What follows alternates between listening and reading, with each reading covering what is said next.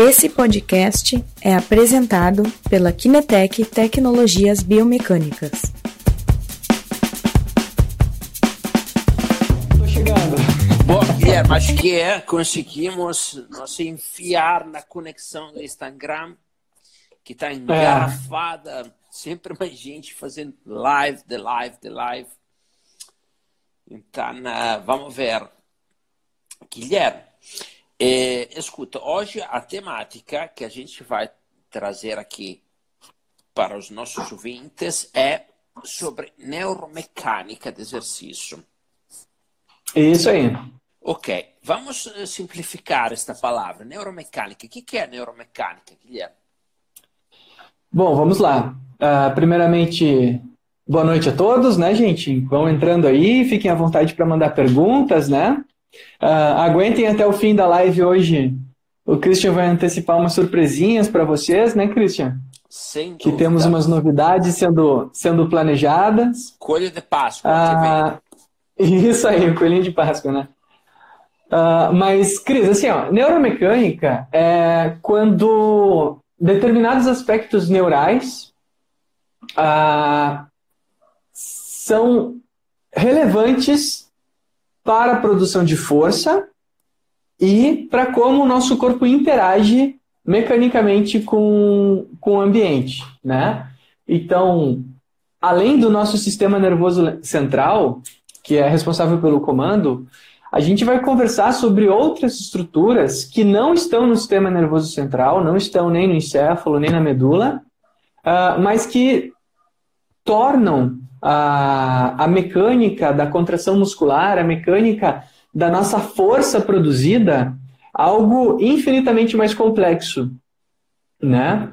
Uh, tem uma frase que, que, é, que, é, que eu acho bonita, que eu, que eu encontrei ela faz algum tempo, que diz assim, ó, que o músculo, ele, ele é uma estrutura que é, vamos achar ela aqui, ó, que ela é, é um biomaterial inteligente capaz de autocontrole independente do sistema nervoso central.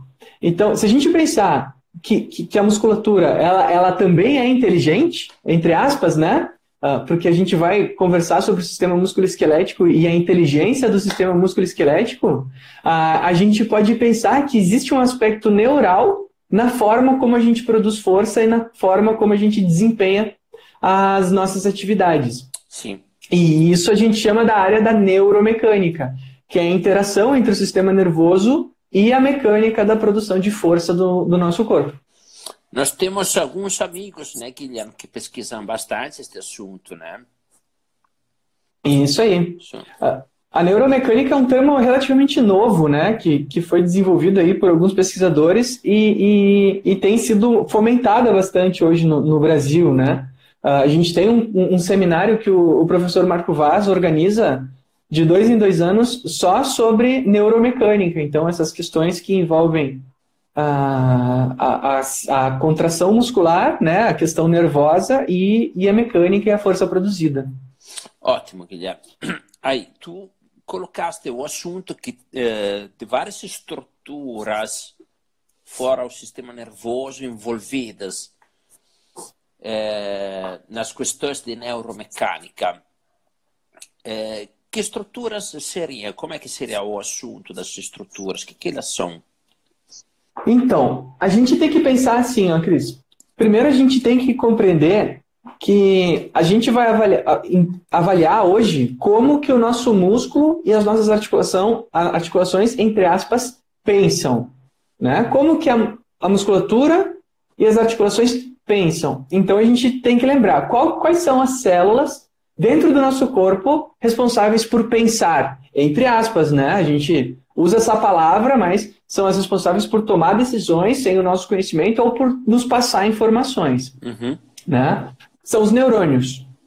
Então a gente tem que pensar, bom, quais são os neurônios que estão ah, interligados ao sistema muscular e ao sistema esquelético capaz de nos passar informação de forma inconsciente, ou seja, eu não preciso pensar para ter essas informações. Né? Ah, o sentido que a gente chama, Christian, que é o sentido da neuromecânica, é a própria percepção. uhum. que é a, a, sensação do próprio corpo no espaço. Né? A propriocepção, inclusive, é uma área de treinamento, o treinamento proprioceptivo, né? E a gente tem algumas estruturas que são responsáveis por isso. E é isso que eu vou tentar mostrar para a gente hoje. Eu vou virar a câmera aqui. Certo. Vamos, vejamos aqui. Vamos botar aqui a tela, regular o tripé. Ótimo. Ó, oh, ficou melhor do que eu pensei. Eu pensei que eu ia precisar fazer muito mesh aqui. Mas acho que tá bom. Conseguimos ver um, dois joelhos aí e um homem no meio? Dá para ver. Sim. Dá para ver Ótimo. no lado esquerdo um músculo, um nome no meio, no lado direito um fêmur, parece. Ótimo. Um fêmur é um joelho. É isso aí. Então aqui a gente tem uh, um vasto lateral, por exemplo, né? Patela aqui embaixo. Um vasto lateral, a gente já vai entender por que, que ele está assim cortado ao meio, né? Sem um pedaço aqui. Uh, e aqui nós temos um fêmur, a tíbia, a fíbula, a patela também, ali a, a, a, a pelve, né? São as estruturas aqui do, do sistema músculo-esquelético que a gente vai usar hoje como exemplo. Tá? Sim. Uh, Sérgio94 mandou uma pergunta e eu já quero responder, Cristian. Sim, era uma coisa que eu também que, queria ver, né? Uma aplicação mais prática disso que estamos trazendo. Isso aí. Então, Sérgio, aguenta até o final, cara, porque assim que eu passar as bases da neuromecânica, a gente vai ver como avaliar ela, tá? Certo. E vocês podem avaliar ela em clínica, em qualquer lugar, a gente consegue avaliar ela. Bom, Vamos entender. Uh, a primeira coisa que a gente tem que compreender é a questão aqui do músculo sendo uma estrutura inteligente. Ele vai ter dois neurônios que vão nos passar informações relevantes. Quem é da área da saúde já conhece bem, Christian, que é o fuso muscular, que nos dá a informação do alongamento do músculo, o quanto o músculo alonga ou o quanto ele está contraído, né? O, o, vai dar a informação do comprimento do músculo. E Aqui embaixo, o órgão tendinoso de Golgi. E eu desenhei ele ali no tendão patelar. Eu vou ajeitar um pouquinho mais a câmera aqui, que daí a uhum. gente já consegue pegar tudo. O órgão tendinoso de Golgi, que está aqui na, no tendão patelar, que vai nos dar informação de tensão. Então, Christian, o que, que a gente tem? Aqui nós temos dois neurônios, tá? Um neurônio que está localizado nos tendões e outro neurônio que está localizado no interior do músculo, por isso que eu fiz ele assim, o músculo cortado, porque são neurônios que estão entrelaçados no músculo. Certo. Uh, que vão nos dar duas informações diferentes. Uma, quanta força eu estou produzindo. E duas, qual é o comprimento do meu músculo. Certo? certo? Então, com essas informações, o nosso sistema nervoso central ele é capaz de nos causar uh, reações reflexas, que são involuntárias, ou simplesmente nos dá uh, informações a respeito do que está acontecendo no meu corpo. Uhum. Quando a gente alonga uma musculatura ou produz força, normalmente a gente sabe quanta força a gente está produzindo, porque essas estruturas estão nos dando uma informação. Então, por exemplo, quando eu levanto uma garrafa, né, eu sei quanta força eu estou fazendo, eu sei qual garrafa é mais pesada, porque eu tenho um órgão me dando essa informação. E eu sei o quanto eu estou alongando uma musculatura porque eu tenho outro órgão me dando essa informação, que é o fuso muscular. Já nas articulações, isso vai funcionar um pouquinho diferente. Ao redor dos ossos, nós temos as terminações nervosas livres, que são responsáveis por nos dar a sensação de pressão nas articulações. Uhum. Nos ligamentos, aqui eu botei o ligamento uh, colateral, se está na fíbula lateral, tá? que é o receptor do tipo Gold, que vai nos dar informação de tensão nas articulações, ou seja, o quanto está sendo puxada aquela articulação. E na cápsula articular que envolve as nossas articulações, nós temos. Uh, epa, aqui são as terminações nervosas livres. Uh, aqui é o corpúsculo de Pacini, está errado o nome, que vão nos dar informação de rotação. Bom, para que, que eu tenho que saber o que, que são essas três estruturas aqui, Cris? Certo. Se eu tenho uma estrutura que me dá informação de pressão, tensão e rotação, eu vou ter o nosso sistema proprioceptivo localizado aqui na articulação. O que, que é o sistema proprioceptivo? Eu sei o quanto eu estou girando a minha articulação, eu sei o quanto a minha articulação está sofrendo de tensão e eu sei o quanto ela está sendo comprimida sem ninguém me falar. Tá? Um exemplo clássico desse sistema com problema é, por exemplo, quando uma pessoa rompe o ligamento cruzado anterior aqui, ele não aparece, tá? Mas ele fica aqui entre o fêmur e a tíbia. Quando ela rompe isso, e normalmente a pessoa diz assim: "Ah, eu fico com a sensação de que eu não sei aonde está o meu joelho, se ele está dobrado, se ele está esticado, se ele está flexionado, se ele está estendido". Uhum. Por quê? Porque quando há o rompimento, ah, quando há o rompimento de um ligamento, o que que acontece? eu perco a informação ah, do, do meu receptor do tipo Gold, tá? E no momento que eu perco essa informação, eu não sei se a minha articulação está estendida ou flexionada. Eu só vou renomear aqui para corpúsculo de Pacini para ficar mais claro. E isso é um caso clássico, Christian, de como a própria percepção funciona. Quem já teve rompimentos de ligamentos sabe muito bem que a gente parece que perde uma, uma das sensações que a gente tem na nossa articulação, que é a sensação de se está estendida, a sensação de tensão, se ela está estendida ou flexionada.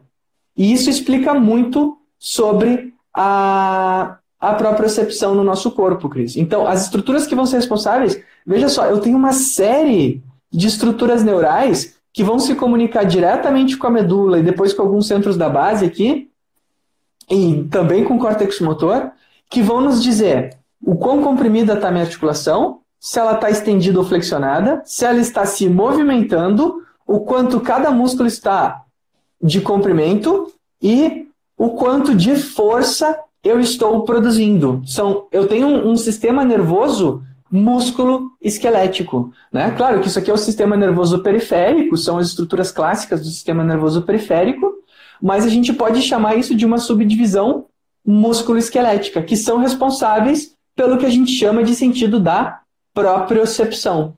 Certo. Né? Então, falando de fisiologia básica, é mais ou menos essas estruturas, Cris, que eu trouxe para gente para estar tá apresentando. O Igor faz uma pergunta, Guilherme. Os Vamos hipermóveis lá. não têm essa pro, procepção, propriocepção, acho que é que desenvolvida. é isso aí. Uh, então, quando a gente tem uma pessoa com hiperlacidão ligamentar, com exagero de flexibilidade, né, com mobilidade exagerada e instabilidade articular, eles com certeza uh, têm também diminuição da própria percepção. Por quê? Porque a partir do momento que eu tenho um ligamento que deveria estar tá distendendo e me dando informação ao sistema nervoso central de que aquela articulação está estendida, o que, que acontece? Uh, eu não tenho essa informação. Então eu posso levar as minhas articulações a, a, exagerar um determinado movimento, eu posso colocar a minha articulação numa postura inadequada, né? Durante o exercício. E o mais clássico é a hiperextensão do joelho, né? Normalmente os hipermóveis hiperestendem o joelho demais. E quando eles estão de pé, eles dobram o joelho para trás, assim como se estivesse uh, usando a, a, cápsula articular para segurar, segurar na postura ereta, né? E isso é um caso clássico. Por quê? Porque eles não têm essa sensação bem clara de aonde, em que posição está a articulação durante essa postura estática. É, por exemplo, Guilherme, quando um, eu faço alongamento, eu sou um pouquinho rígido, principalmente nos isquiotibiais, que eu sinto aquela dor de alongamento ali. Quem é que me causa aquela dor? Quem é que percebe aquela, aquele é, alongamento? Ótimo exemplo. Uhum. Ah, quando a gente alonga a musculatura, Uh, e quem faz ela doer, né, porque a gente alongou, é o fuso muscular. Certo. O fuso muscular, quando a gente, quando ele não está acostumado a alcançar determinados comprimentos, ele tenta nos proteger daquele comprimento. A gente chama isso de encurtamento. Só que o que acontece? A flexibilidade, ela não é que o músculo está curto. A flexibilidade é o que? É o meu fuso muscular hiperativo. 90% da nossa flexibilidade é uma questão neural. Outros 10% são, por exemplo, por fáscias muito aderidas, uh, má hidratação articular, outras questões. Mas 90% da nossa flexibilidade é, é explicada por uma questão neural. Por arco reflexo, o que, que acontece? O fuso contrai aquela musculatura que tu está alongando, e aí eu estou alongando e contraindo uma musculatura ao mesmo tempo. Resultado disso, dor do alongamento. Né? Então, o fuso muscular é quem faz esse trabalho de tentar nos proteger uh, do alongamento exagerado. Ok. Bom, Guilherme, aí eu acho que podemos já voltar para aquela pergunta que era do Carlos. Acho, deixa eu ver aqui se eu acho ela de novo.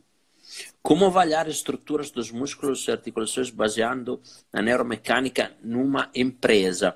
Então, Bom, nós agora temos esta noção de como é, estas estruturas avaliam é, a própria percepção nos seus diferentes aspectos, né? E, Isso aí. E aí, como é que aproveitamos deste, deste conhecimento agora para aplicá-lo com os nossos pacientes, com a, com a, uh, no nosso dia a dia, no, com a, pacientes e atletas que tratamos? Então, Christian, olha só. Uh, existem métodos bem tradicionais de testar para percepção para pacientes bem debilitados, sabe? Tu pede para ele alongar, uh, estender completamente o cotovelo, voltar até algum ângulo e medir de novo. São, são medidas assim bem para pacientes mais com, com deficiências. Mas, bom, como é que a gente faz para medir isso né, no atleta? Como é que a gente faz para medir isso numa situação esportiva, né? Que é a temática hoje. Como é que é essa neuromecânica Uh, no esporte. Bom, uh, pode parecer repetitivo, Cris, mas o teste de salto ele é uma ótima forma de conferir se os meus sistemas integrados de alongamento, força muscular, tensão articular, pressão articular e tensão ligamentar uh, estão funcionando de maneira integrada para me trazer informações relevantes só pelo gesto do salto. Olha só que curioso, Christian. Uh, um indivíduo que esteja com o sistema proprioceptivo da parte muscular funcionando adequadamente, então o fuso muscular e o OTG, o que, que acontece? Ele consegue produzir força nos momentos exatos para aproveitar os componentes elásticos da sua musculatura. Por quê? Porque ele sabe o quanto o músculo está alongando ele sabe quanta força está passando pela sua musculatura e quando ele percebe que ele está entrando no componente ativo uh, e saindo do componente elástico, ele devolve com uma contração muscular durante o salto, que é o salto do counter movement jump, que a gente já discutou, discutiu várias vezes aqui. Certo. Uma pessoa com um bom sistema proprioceptivo funcionando, uh, muscular, de OTG, né, o órgão tendinoso de Golgi, e difuso muscular, ele vai ter que saltar de 10 a 30% mais durante o salto com contramovimento em comparação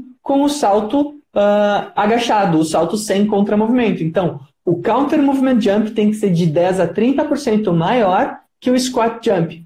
Se for menos que 10% maior, significa que esse mecanismo proprioceptivo está insuficiente e se estiver mais que 30%, ou seja, se ele saltar 50% mais no counter movement jump do que em comparação ao squat jump, o que, que vai acontecer? Significa que esse sistema está hiperreativo, tem algo inadequado que durante o squat jump ele não consegue produzir força suficiente para estar tá saltando. Explosão, né?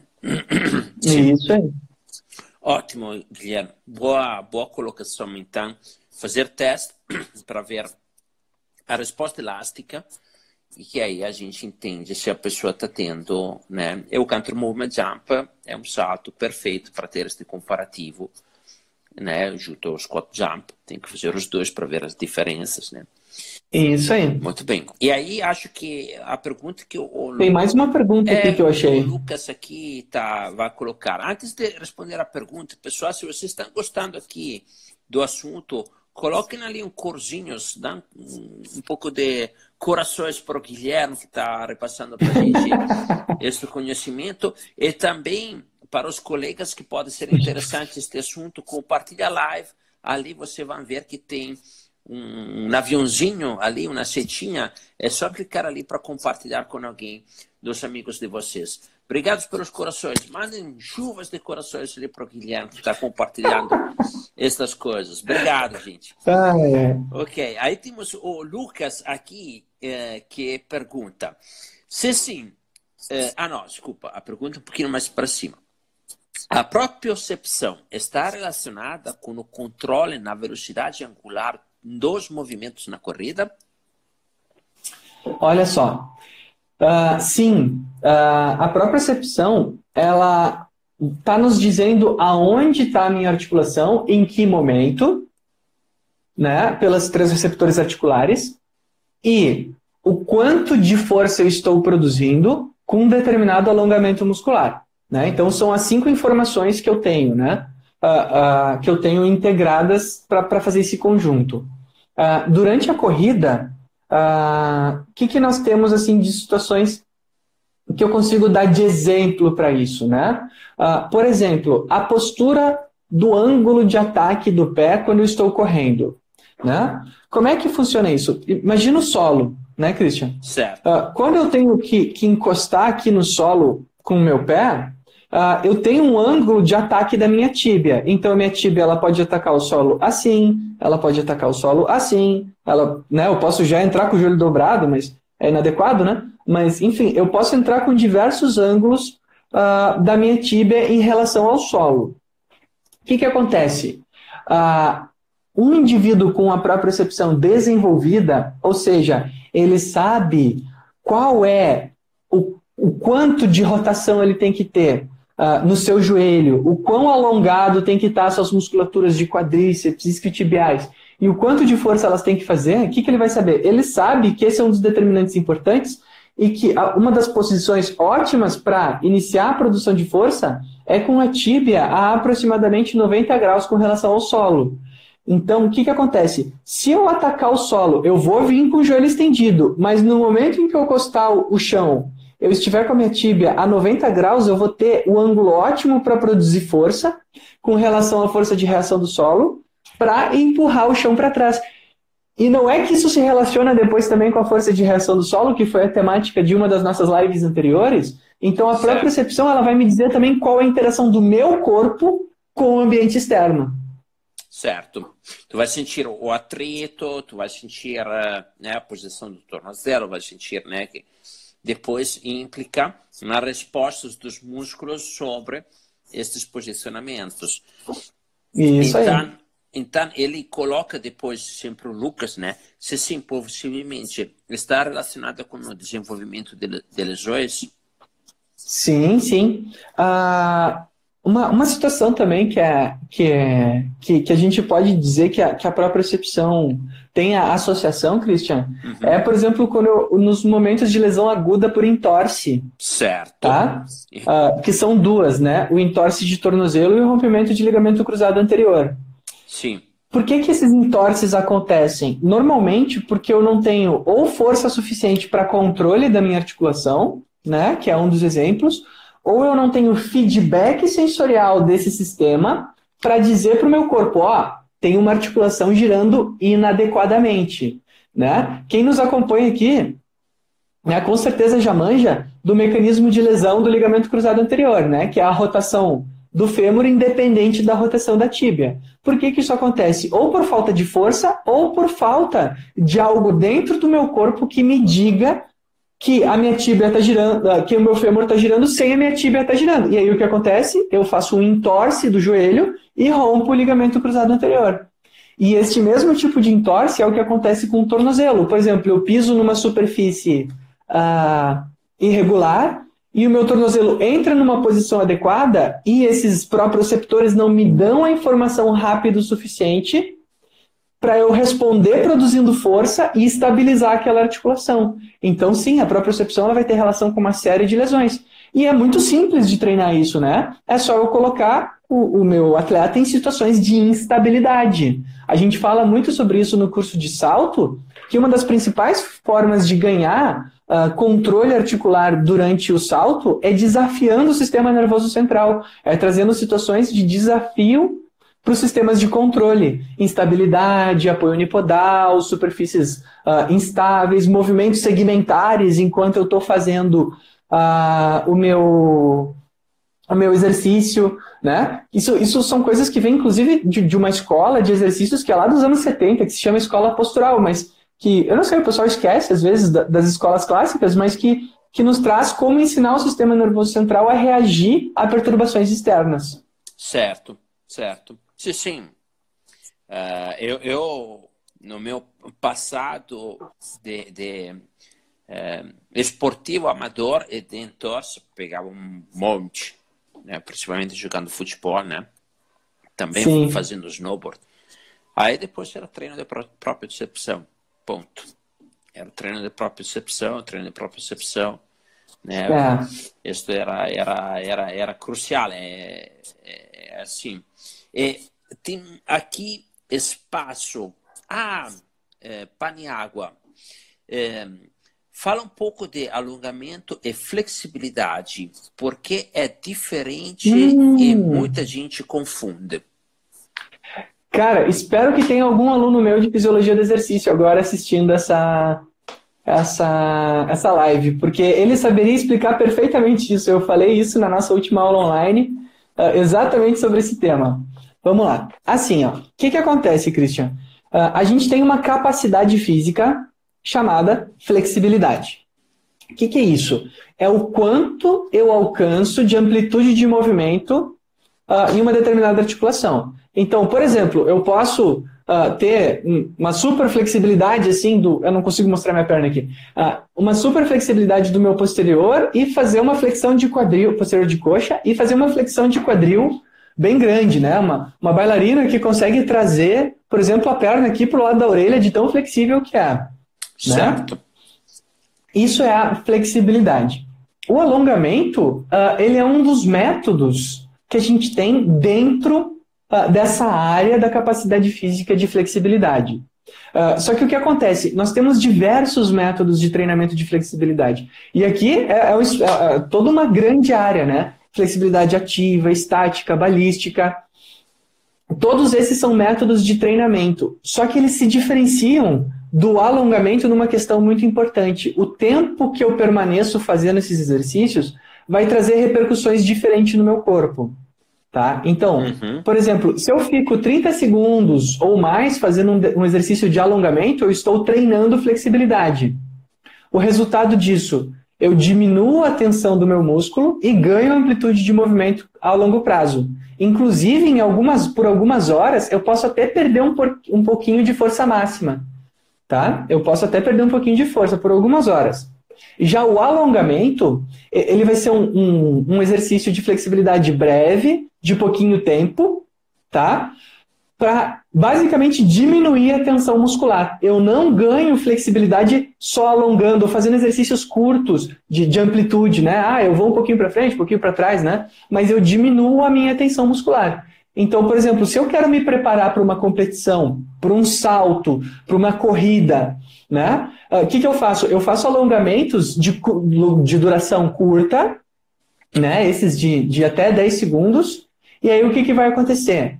eu vou diminuir a tensão da minha musculatura e com isso eu vou ganhar velocidade, Cristiano. Olha só que interessante. Certo. Treinar flexibilidade pode piorar a minha força durante algumas horas, uh, mas alongar minha musculatura, ou seja, ficar pouquinho tempo alongando ela dinamicamente ou até passivamente também, uh, vai melhorar minha capacidade de produzir tensão uh, por diminuir a aderência, por melhorar o preparo da musculatura. Então, existe essa, essa questão assim: flexibilidade é uma capacidade física, alongamento é um dos métodos que é quase o treinamento dessa capacidade física, mas não é porque o, o, treinamento dessa capacidade física eu preciso permanecer mais de 20, 30 segundos fazendo o exercício, e o alongamento é aquele clássico, conta até 10 fazendo assim e para, né? Que todo mundo conhece. Certo. Esse não melhora a amplitude de movimento, mas diminui tensão de forma benéfica para a musculatura.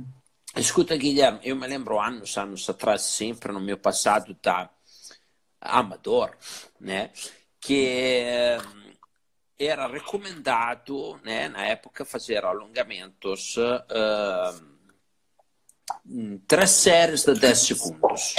Três séries de 10 segundos Sim. E eu me lembro quando era assim, bem menino, assim, 10, 12 anos, jogando futebol, que a gente fazia antes e depois, essas três séries de 10 segundos. E hoje é totalmente diferente o conceito disso, né?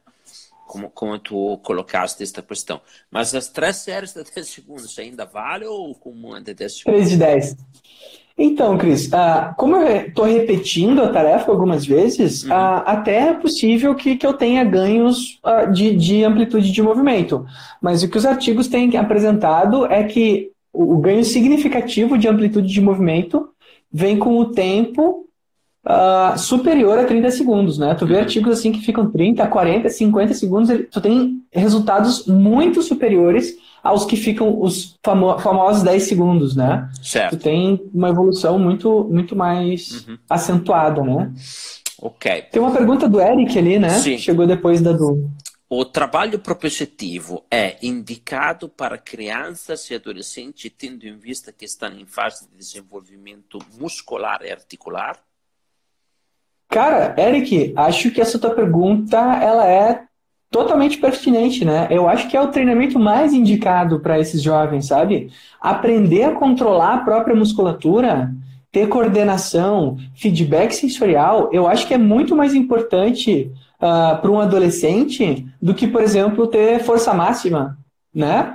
Uh, então, sim, eu acho que é um, um, um treinamento extremamente indicado uh, ah, para quem está em desenvolvimento, porque são, são, são capacidades que vão permanecer desenvolvidas uh, durante a vida adulta, com certeza, né? Então, então sim, eu, eu recomendaria, com certeza, acho que incluiria em todo o preparo de, de uma equipe de adolescentes. Ótimo, Guilherme. Mais corações se vocês estão gostando da live. Enquanto isso, vamos responder, eh, vamos ver também. Olha o Felipe Machado, né? E aí, Felipe Machado, tudo bem? Tem, tem o Maculan, Mac, Maculan, que fala assim: por meio dos dados podemos analisar o CAE. Vai, Guilherme, esse tu gosta. Christian, tem uma tabela. Lembra dessa tabela, Christian? Sim, sim, me lembro. Que a gente desenvolveu, que está entre os produtos uh, que a Kinetec oferece, aonde eu permito avaliar o ciclo alongamento e encurtamento. Na literatura, o ciclo alongamento e encurtamento é chamado de rigidez, ou seja, o quão rápido eu alongo e encurto a minha musculatura. Isso eu posso fazer por meio de vídeo, então é uma das coisas que entra no teleatendimento, MAC, vou chamar de MAC. Uh, e, e, eu posso fazer, inclusive, assim, né? Alguém me manda o vídeo saltando, eu vejo o tempo que a pessoa está lá no, na parte mais alta e vejo o tempo que ela está na parte mais baixa e vejo o tempo que ela demorou para chegar lá em cima. Eu faço um cálculo e eu vejo o ciclo alongamento e encurtamento e eu calculo a rigidez em kilonewtons por metro, acho que é a unidade. Então, uh, sim, podemos avaliar isso sim, o ciclo alongamento e encurtamento e inclusive comparar isso entre atletas para ver a rigidez da mola, né? O ciclo alongamento e encurtamento, ele é, na verdade, o teste de rigidez da, das nossas propriedades elásticas uh, musculares. Neuromecânica pura. É, tudo a ver. Uhum. Ok. Aí, uh, aqui temos mais uh, uma colocação, uma pergunta do Felipe Marcondes Almeida. Os movimentos cinemáticos indesejados, quando a causa não é fraqueza muscular, teste de força ideal. A causa pode ser no, no do controle motor? Perfeito. Perfeito. Acho que ele já respondeu, né? Uh, lembra, Christian, que eu te dizia que a, a gente sempre tem um, um, uma dúvida, né? A alteração cinemática é déficit de força ou déficit de recrutamento? Qual, qual dos dois? Sim. Né? Uh, normalmente, se a força está adequada, é um déficit motor. E esse déficit motor, né, neuromotor, uh, vem de uma propriocepção inadequada, onde eu não sei o movimento que eu estou fazendo. A pessoa corre, pula, agacha ela não sabe que ela está fazendo aquele movimento inadequado. Por quê? Porque os próprios receptores dela não estão adequadamente treinados para passar a informação para o sistema nervoso central dizendo, ó, oh, esse movimento não é o ideal, né? Então isso é, isso é um caso clássico, né? A gente tem aí desabamento plantar, é um monte de coisa que a gente já falou aqui, uh, voltando um pouco nas lives, e, e sim, né? Se não é força, se a pessoa tem força, o que, que pode ser, né? Questão de controle motor, ela não tem a, a informação chegando, isso aí, ela não tem a técnica uh, devido à falta de informação chegando ao sistema nervoso central sobre aquele movimento inadequado.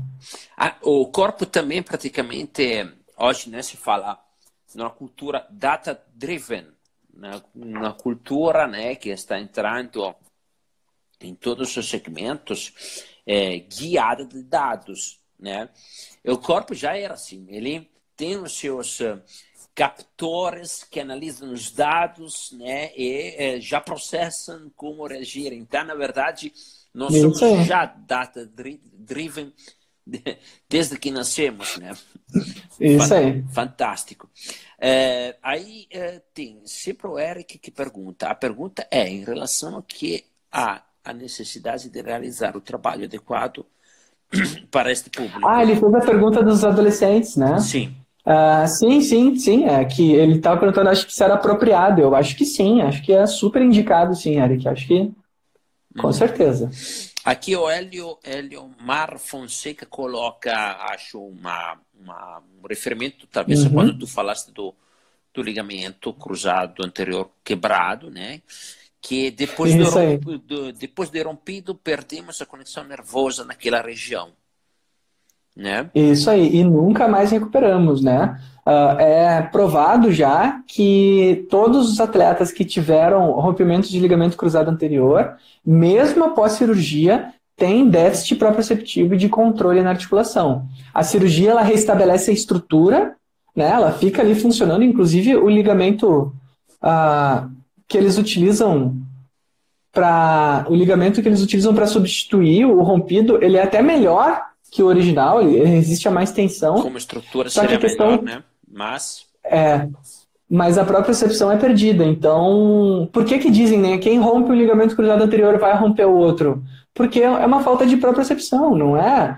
É uma falta de controle, né? Não, não é o problema do ligamento, não é problema de força. Às vezes são pessoas super fortes, sabe? Só que elas não têm controle naquela região para poder uh, não expor o corpo dela àquela situação de, Uhum. de estresse inadequado. Então, quem rompe um joelho sempre vai romper o outro se continuar praticando esporte uh, sem estímulos proprioceptivos, né? E que nesse caso não é só fazer equilíbrio em cima de bolinha, né? São exercícios rotacionais com feedback visual, com feedback sensorial, né? Então, eu tenho que ficar girando para um lado para o outro, ensinando essa pessoa a controlar essa articulação durante o giro. Certo. Ótimo. E aí vem o nosso grande amigo Fábio Bellado, que trabalha é, principalmente com, é, com, eu conheço o trabalho do Fábio, né? É, com pacientes neurológicos, com idosos, é, né? Ele coloca esta questão aqui: como utilizar essas informações em pacientes neurológicos? Então, uh, Fábio, assim, uh, esses testes que a gente recomenda uh, de saltos, uh, o counter movement e o squat jump podem ser feitos em pacientes neurológicos, tá? Uh, claro, dentro da alimentação do paciente, mas podem. mas eu gosto de avaliar as questões proprioceptivas através das variáveis da marcha. Né? A gente sabe que tem duas informações que têm muita relação com questão neural, que é a cadência, que diz respeito a ritmo, e ritmo é uma situação de controle motor clara, né? Quem Ritmo é coordenação motora, né? O tocar a bateria, um instrumento, é, é, é, é, integração motora, neuromotora pura. Né? Então, durante a marcha, isso tem muita relação. E também a, o tamanho da fase de apoio, Christian. Pacientes com déficit proprioceptivo, eles vão ter uma fase de apoio muito aumentada, tá? Por quê? Porque eles têm que ficar mais tempo em contato com o chão, se comunicando com o chão, porque eles têm esse déficit de equilíbrio até saber aonde eles estão para fazer o próximo contato. Então, eles têm um, um, uma fase de apoio aumentada. Essas são as duas formas mais clássicas uh, de, se, de se verificar questões proprioceptivas em pacientes neurológicos. Alteradas. Análise de marcha. Sim. E isso aí. Sim, o, o Fábio, inclusive, trabalha com G-Work, daí ele tem essa informações aí, tanto da cadência quanto da fase de apoio. Ah, então, maravilha. Sim, sim. Ótimo. Aí, é, depois é, temos é, o Gamut, que coloca uma pergunta. primeiro, eu alongo a musculatura antes dos exercícios ou melhor aquecer antes para fazer o exercício? Ótimo. Só mandando alô, porque tem alguns alunos me assistindo aqui dizendo eu sou, então mandar um alô pro pessoal. Eu sei que a gente está olhando o chat com bastante delay, gente, é porque a gente está descendo ele bem devagarinho para responder todo mundo, tá? Então, oi, pessoal que está me assistindo aí, fico muito feliz. Uh, olha só, primeiro alonga a musculatura antes do exercício ou melhor aquecer e depois fazer o exercício? Primeiro, aquecer sempre. O aquecimento, ele aumenta a temperatura corporal, o que aumenta a, a, a velocidade das minhas reações enzimáticas musculares. Tá? Então, aquecer sempre. A gente nunca pensa se aquece ou não. Qual aquecimento? O geral e o específico. Geral, uh, corridinhas, saltos, assim, para aumentar a frequência cardíaca e a circulação uh, de hemoglobinas até, o, até o, a zona que a gente vai treinar. E o aquecimento específico para lubrificação articular, liberação de líquido sinovial. Então, assim, o aquecimento ele nem se discute, né? A gente sempre aquece. O alongamento. Bom, o alongamento, sempre que nós precisarmos desenvolver tensão em altas velocidades, ou seja, potências, saltos, os ginastas, os saltadores, corredores de alta velocidade, eles é recomendado que eles alonguem antes do exercício. Só que, cuidado, esse alongamento tem que ser alongamentos breves, uhum. né? Até 10 segundinhos. Por quê? Porque se eu permaneço mais de 30 segundos, uh, o que, que acontece? Eu vou perder força também. Isso pode ser prejudicial para o atleta uh, por algumas horas depois do, do alongamento. Então, se o teu exercício não exige altas velocidades, produção de, de, de força uh, em altas velocidades, alongar não é algo que tem se mostrado na literatura tão eficaz. Mas esses caras que precisam de potência, alongar diminui tensão e aumenta a velocidade da contração muscular. Então, é interessante, inclusive, antes. Né? Todo mundo fala, ah, não alonga antes, mas é que depende, qual o objetivo, né? A gente tem que ser, tem que cuidar, né? A resposta certa das horas incertas é o depende. Ótimo, Gui. Tem aqui o Felipe Marcondes que coloca a eletromiografia pode relacionar as alterações mecânicas cinemáticas com o controle neuromuscular? Claro, é o padrão ouro para fazer esse tipo de, de, diagnóstico, né? Certo. Uh, com a eletromiografia, principalmente pacientes neurológicos. É esse o mesmo do paciente neurológico? Não, lá? era o Fábio. Não? O Fábio tem eletromiografia Bom, também. Sim. Então, ó, então, a eletromiografia é o padrão ouro para a gente identificar esses tipos de déficits, tá? Uh, claro que às vezes a pessoa contrai a musculatura corretamente, mas não faz o, o movimento. Mas a eletromiografia hoje é a melhor ferramenta para a gente ver o padrão de atividade muscular, para ver se ele está condizente, condizente uh, com o gesto, né? Tem uns artigos do Stuart McGill que ele fala sobre o, o, o contrair e o relaxar da musculatura na hora correta. Então, o que acontece? Mesmo em situações que a gente tem que produzir muita força, se a gente não relaxa a nossa musculatura no momento certo, a gente não ganha potência, não ganha velocidade. O movimento fica, entre aspas, travado, fica exageradamente controlado. Uh, isso no esporte. Mas no caso dos pacientes, uh, o recrutamento muscular aumentado, exagerado, por falta de controle e propriocepção, uh, é o caso de. Cara, agora eu não me lembro o percentual, a galera da, da, dor lombar deve saber melhor que isso, uh, mas um grande percentual dos casos de dor lombar são por cinesiofobia. A pessoa está com ativação muscular dos músculos abdominais muito alta, dos paravertebrais, e não relaxa, sabe? Sim. Uh, inclusive tem um teste específico para isso no eletromiógrafo com que não tem, Cristian? Sim, sim. O Flex Extension. Colocamos quatro sondas de eletromiografia na região lombar para para os pinais e depois o work em cima. A pessoa está é, reto, vai fletir, ficar em repouso e voltar. E aí que, Isso. que, que a gente busca? Busca quando ele está em repouso aqui, uh, a região lombar deveria ficar com atividade eletromiográfica baixa, muito baixa, sem dúvida inferior a quando ele estende e quando ele fica em pé. Só que uhum. que tem problemas uh, de lombalgia, muitas vezes acaba naquele fase de repouso ali de ficar contraindo. E isso é prejudica, prejudica ainda mais e, e cria ainda, aumenta a, a problemas lombares, a lombalgia. Né? Então, isso é um teste eletromiográfico bem interessante da ver, justamente para buscar hiperatividade dos músculos em uma fase que ele deveria estar em repouso. Isso aí. Uhum. Ok. Aí tem de novo espaço Paniágua, que acho que é a Graciela. imagino que seja a Graciela Paniágua. A flexibilidade pode interferir na estabilização proprioceptiva visto que tem pessoas hiperflexíveis, porém encurtadas?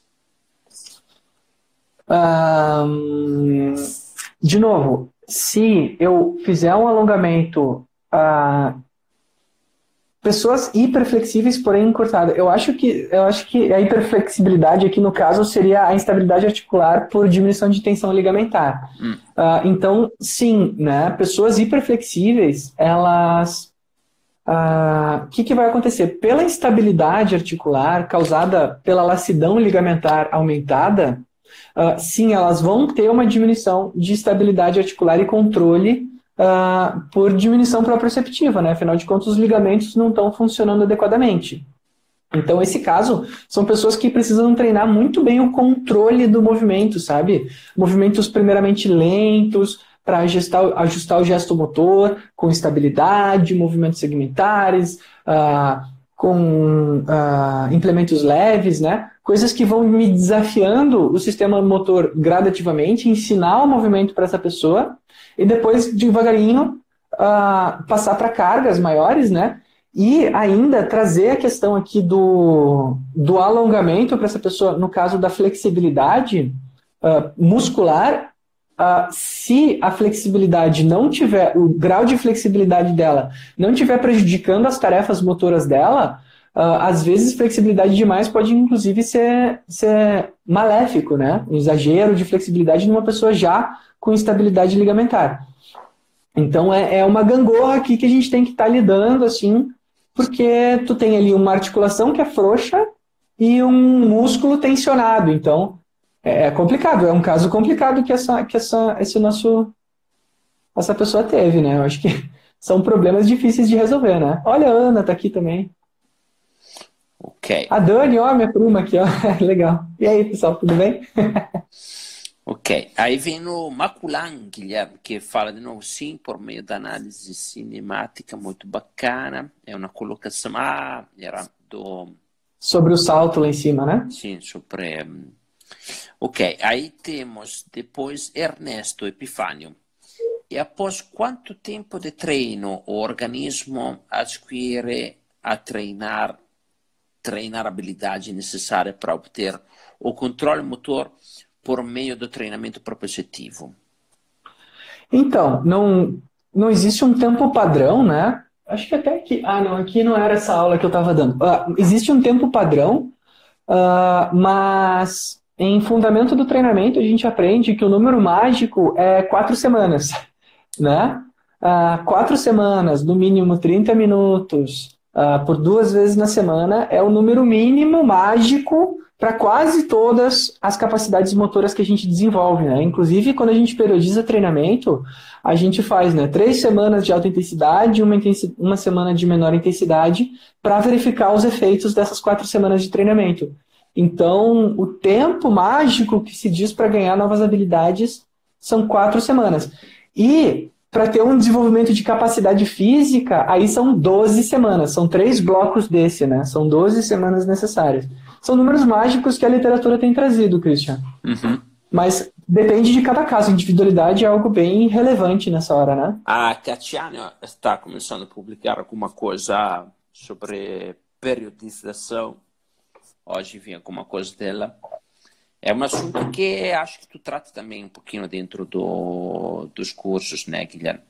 Sim, no de salto tá, tá incluído. E no de corrida que a gente está desenvolvendo também vai estar tá, uh, bem, bem incluído. E inclusive isso tem a ver com uma das surpresas que tu vai dar hoje, Christian. Exatamente, pessoal. Então que vocês colocam um pouquinho de coração para o Guilherme compartilhando esta live para os nossos para os vossos amigos que precisam escutar este assunto, né? Porque, sabe, uma coisa interessante, Guilherme, é, uma pessoa normal fala, ah, este já sabia, um sábio fala: Ah, obrigado por me lembrar. Então, se você Isso já é. sabia, agradece para lembrar e coloca para outros que eventualmente precisam relembrar destas questões que o Guilherme está colocando. E se você não sabia ainda, bate lá o coração, agradece o Guilherme para compartilhar estas coisas, tá? E daí, deixa eu ver aqui, né? É, a surpresa vou falar, vamos responder. Todo mundo aqui está colocando sempre coisas, né? É, tem sempre o Felipe Marcondes Almeida, que, que ele já colocou algumas perguntas antes, que coloca as correções cinemáticas através de controle motor, a pessoa adquire de maneira voluntária ou involuntária. Uh, então, Felipe, uh, o controle motor ele tem algumas etapas, tá? Que, que é o seguinte: primeiro, eu estou fazendo um movimento, tá? Do jeito que eu sei. O ah, que, que acontece? Eu não sei que ele está inadequado esse movimento. Eu preciso ajustar. Então, a primeira coisa que precisa ter é a correção externa. Eu preciso ter alguém ou alguma coisa me dando feedback de que o movimento está inadequado. São as etapas do aprendizado do motor, tá? O professor Gieira, lá na UX, dá essa disciplina brilhantemente. Os alunos que são da UX aí devem estar lembrando. Ah, então eu preciso de alguém do lado de fora me falando, ó, é assim, é assado, é assim, é assado, não faz assim. Ou um espelho, ou alguma coisa tocando em mim, feedback sensorial também é muito eficaz, tá? Essa é a primeira etapa do aprendizado motor, né? Que é o feedback externo. Depois eu começo, quando eu desenvolvo a minha própria percepção, olha só que, que demais isso. Quando eu desenvolvo a minha própria percepção, o meu próprio corpo começa a me dizer que eu não estou na postura certa. E eu começo a perceber, ah, não, peraí, eu sei que eu errei. E aí entra o momento da autocorreção, que aí entra a questão voluntária. Eu preciso perceber que eu estou errando. Antes eu não percebia, alguém me falava. Agora eu desenvolvi a capacidade de perceber que eu estou errando. Né? É, é demais isso, eu não preciso mais ter alguém me falando, porque eu desenvolvi tanto a minha própria percepção que eu sinto, algo me diz que eu estou fazendo aquilo errado.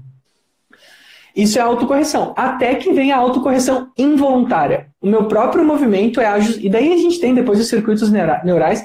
A gente pode um dia falar disso também aqui, falar de, uh, de controle motor.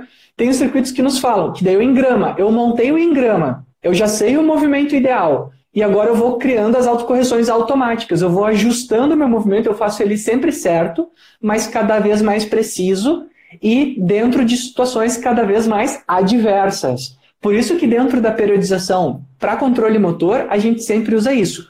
O movimento puro ou o movimento estável, né, isométrico, enfim. Uh, depois, em superfície instável, porque eu coloquei o desafio algo que vai me perturbar, então eu estou evoluindo junto com o meu controle motor.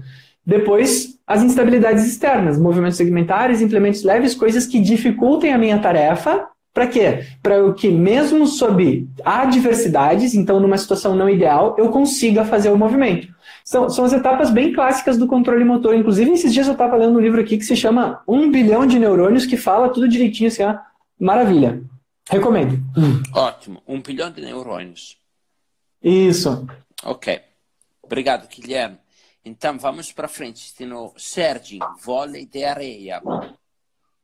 SNC não controla mais essa região? Uh, deve ser Sérgio, eu, deve ser o Sérgio que a gente fez consultoria, tá? Uh, Sérgio, seguinte, o sistema nervoso central, ele é que vai dar o comando, tá? Uh, e vai centralizar, integrar e interpretar essas informações. Mas boa parte dessas informações acontecem a nível periférico. O, o, reflexo do fuso muscular, por exemplo, é, ele é a nível medular. O ATG também é a nível medular. Então, algumas coisas são até involuntárias. E só o treinamento vai me trazendo isso, né? Tem certas coisas que eu não consigo voluntariamente estar tá corrigindo. A flexibilidade é o exemplo clássico. Né? Eu não consigo assim, ah, eu quero ficar mais flexível. Não consigo. Agora, eu quero ajustar o meu movimento. Se tiver alguém me ajudando, eu posso conseguir. Então, tem, tem diferentes aspectos que são um pouquinho integrados, periférico e central, e outros que o central comanda, e outros que só o periférico é responsável. Depende da situação, do caso, do movimento. Ô, Guilherme, é, o Maculam faz uma outra pergunta sobre é, professor, fale um pouco sobre o PSDA, primeira sensação de alongamento e sistema neural. Olha só, eu nunca ouvi essa expressão, Mac, uh, Maculan. Uh, gostaria de aprender junto, né? Acho que aqui a gente está compartilhando coisas bem interessantes. Primeira sensação de alongamento e sistema neural. Ó, eu falei antes sobre a flexibilidade e o fuso muscular. O fuso muscular percebe o alongamento do músculo passa essa informação para a medula, a medula devolve a esse músculo a informação de contração. Se isso tem relação com essa primeira sensação de alongamento, acho que é uma coisa que a gente poderia até, inclusive, trocar essas figurinhas. Não conheço, gostaria muito de aprender a respeito. Olha só que interessante, PSDA. Nunca ouvi essa expressão. Ótimo. Muito bacana. Obrigado por compartilhar.